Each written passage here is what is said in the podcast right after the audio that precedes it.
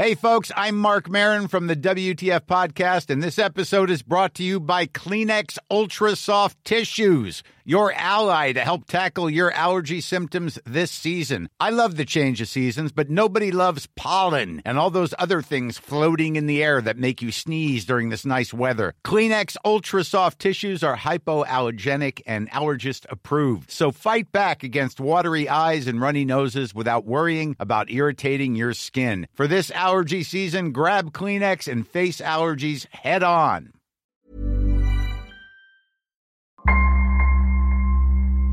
Bonjour, je suis Claudia Prolongeau et vous écoutez Crime Story, le podcast fait divers du Parisien.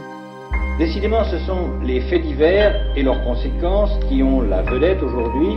Des restes humains ont été retrouvés sur la propriété. Le préfet de la région Corse a été assassiné de plusieurs balles dans la tête. ce Un soir. couple et ses quatre enfants ont donc disparu. L'enquête s'oriente aujourd'hui vers un geste criminel. Chaque semaine, je vous raconte une grande affaire criminelle en m'appuyant sur l'expertise du chef du service police-justice du Parisien, Damien Delseny. Bonjour Damien. Bonjour Claudia. Aujourd'hui dans Crime Story, le cas Rodica Negroyou. Oui, une femme trois fois veuve et accusée d'être une empoisonneuse, mais qui a toujours clamé son innocence. Le lundi 17 décembre 1990, la nuit est déjà tombée quand le téléphone sonne au commissariat de Vendœuvre-les-Nancy, en Meurthe-et-Moselle. L'agent qui décroche entend à l'autre bout du fil un homme expliquer qu'il souhaite dénoncer un potentiel meurtre. C'est celui d'un ancien militaire, Raymond Jactel. Il avait 82 ans et il est mort brutalement trois jours plus tôt, le vendredi 14 décembre, après avoir fait un infarctus du myocarde. Ce jour-là, il faisait très froid. Raymond Jactel avait décidé de sortir avec sa pelle pour déneiger l'accès à son pavillon situé en banlieue de Nancy, rue Sainte-Barbe. Pendant qu'il travaille à l'extérieur de la maison, l'homme est pris de vertige et fait un malaise. Les secours arrivent, le transportent à l'hôpital de Nancy. Mais c'est trop tard. En apprenant son décès, ses amis et anciens collègues ne sont pas si surpris que ça. Raymond était un vieil homme, et même s'il n'avait pas de soucis particuliers, sa mort n'a rien d'extraordinaire. L'octogénaire était veuf et vivait seul. Il n'avait pas d'enfant, mais n'était pas isolé pour autant. Raymond avait des amis, des voisins avec qui il s'entendait très bien, et depuis quelques mois, une nouvelle femme dans sa vie. Une aide-soignante de 50 ans dont il est tombé sous le charme. Petit à petit, elle avait pris une grande place pour Raymond, au point de remplacer son infirmière attitrée. C'est pour parler d'elle que, ce 17 décembre, l'ami de Raymond décroche son téléphone et contacte donc le commissariat de Vendœuvre-les-Nancy. Car en mettant le nez dans les affaires de Raymond Jactel, ses amis ont réalisé que 700 000 francs en bons au porteur qui appartenaient au vieil homme ont disparu. Des bons au porteur sont des titres d'emprunt émis par l'État et remboursables à échéance. Pour résumer, n'importe qui de solvable, après quelques démarches, peut acheter un bon du Trésor public. Il devient ainsi créancier de l'État qui doit rembourser l'argent emprunté à l'acheteur avec intérêt. C'est ce qu'avait fait Raymond Jactel. Il voulait les destiner à Claude, un enfant de l'assistance publique qu'il avait pris sous son aile depuis déjà plusieurs années, pour que ce soit lui qui touche l'argent remboursé par le Trésor public.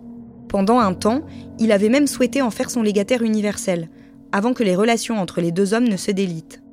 Claude est tout de même le seul à savoir à quel endroit l'octogénaire avait caché les bons et quels étaient leurs numéros de série. Et une chose est sûre, ils n'y sont plus. Le policier prend note de ce que lui dit son interlocuteur et décide d'enquêter sur la mort de Raymond Jactel et sur sa relation avec cette aide-soignante.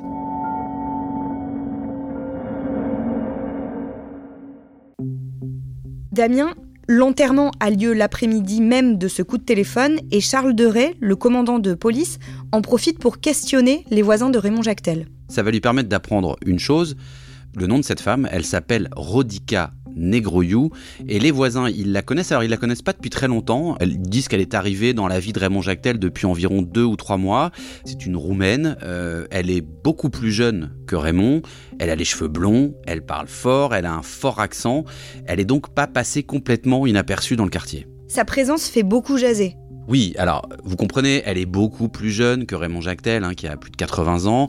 Euh, les gens, ils se demandent tout de suite dans des quartiers comme ça pourquoi elle est là. Donc les rumeurs vont bon train. On lui prête nécessairement des motivations qui ne sont pas très nobles, qui ne seraient pas que d'aider euh, un vieil homme à finir sa vie. On la voit quand même s'occuper euh, des rosiers qui sont dans le jardin, elle fait le ménage et elle accompagne Raymond au cimetière pour qu'il se recueille sur la tombe de sa femme.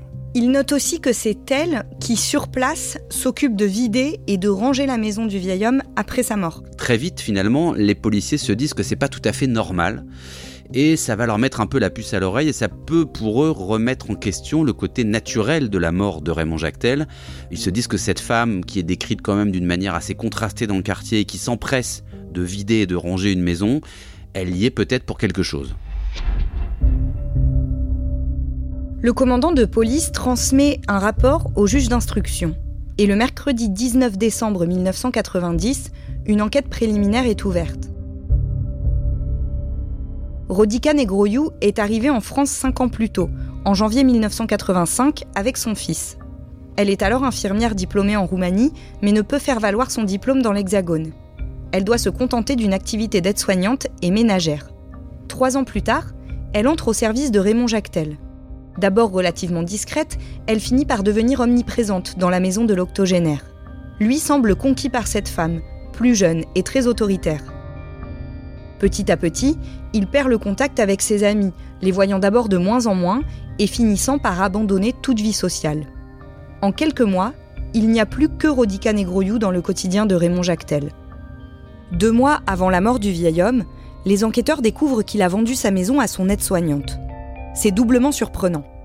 Déjà parce que pendant longtemps, cette propriété était promise à Claude, l'enfant de l'assistance publique à qui Raymond Jactel a légué les bons au porteur. Ensuite, parce qu'elle n'a pas été vendue de n'importe quelle manière. Elle a été vendue en viager. Le prix n'est donc pas défini à l'avance. L'acheteur doit verser chaque mois une rente au vendeur, et ce jusqu'à sa mort, quel que soit le moment où elle intervient.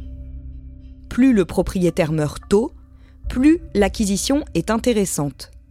Et donc, dans le cas de Rodica Negroyou, l'achat de la maison de Raymond Jactel seulement deux mois avant sa mort est une très bonne affaire. Et ce n'est pas tout. Les policiers sont alertés par un employé de la poste qui leur dit qu'un homme s'est présenté au guichet pour échanger des bons du trésor public. Quand on lui a demandé ses papiers d'identité, il a préféré quitter le bureau de poste plutôt que de les présenter. Les enquêteurs ne savent pas qui était cet homme, mais une chose est sûre, ce n'était pas Claude.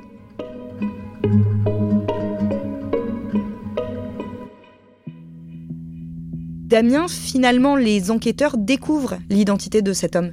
On sait qu'il se prénomme Roger, mais surtout, on apprend qu'en fait, ce Roger, c'est le compagnon de Rodica à ce moment-là. Alors Rodica, elle vit un peu avec Raymond Jactel comme dame de compagnie, mais elle a aussi un compagnon euh, qui s'appelle Roger, donc ça ramène les enquêteurs vers Rodica.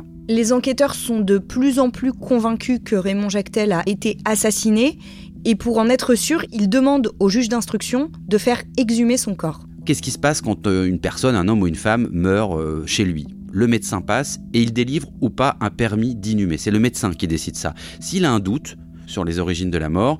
Il refuse de signer ce permis d'inhumer, c'est ce qu'on appelle un obstacle médico-légal. Ça veut dire qu'on demande une autopsie. Le médecin dit Moi, je suis pas sûr de la cause de la mort, j'ai besoin d'une autopsie.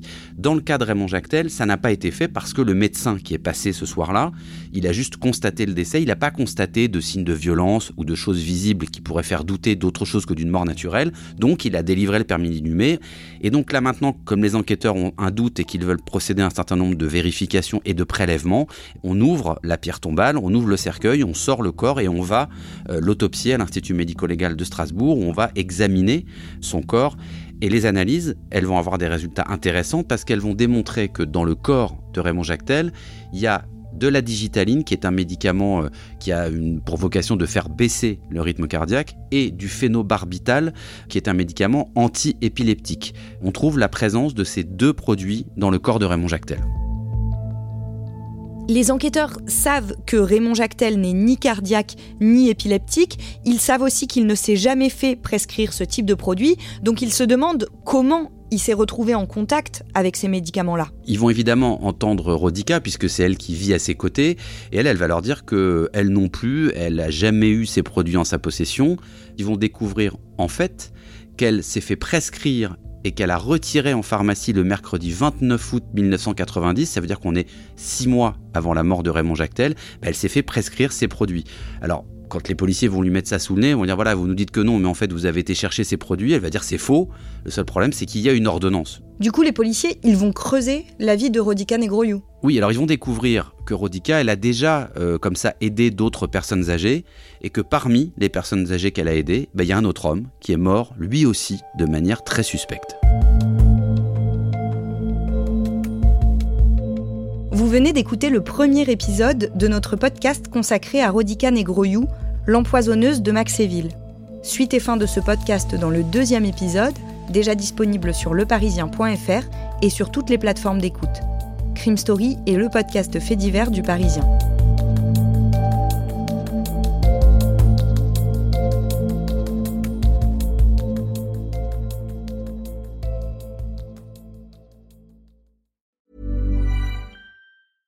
Small details are big surfaces. Tight corners are odd shapes. Flat, rounded, textured, or tall. Whatever your next project, there's a spray paint pattern that's just right. Because Rust new Custom Spray 5 in 1 gives you control with five different spray patterns. So you can tackle nooks, crannies, edges, and curves without worrying about drips, runs, uneven coverage, or anything else. Custom Spray 5 in 1. Only from Rust Planning for your next trip? Elevate your travel style with Quince. Quince has all the jet setting essentials you'll want for your next getaway, like European linen, premium luggage options, buttery soft Italian leather bags, and so much more. And is all priced at 50 to 80% less than similar brands. Plus, Quince only works with factories that use safe and ethical manufacturing practices. Pack your bags with high-quality essentials you'll be wearing for vacations to come with Quince. Go to quince.com slash pack for free shipping and 365-day returns.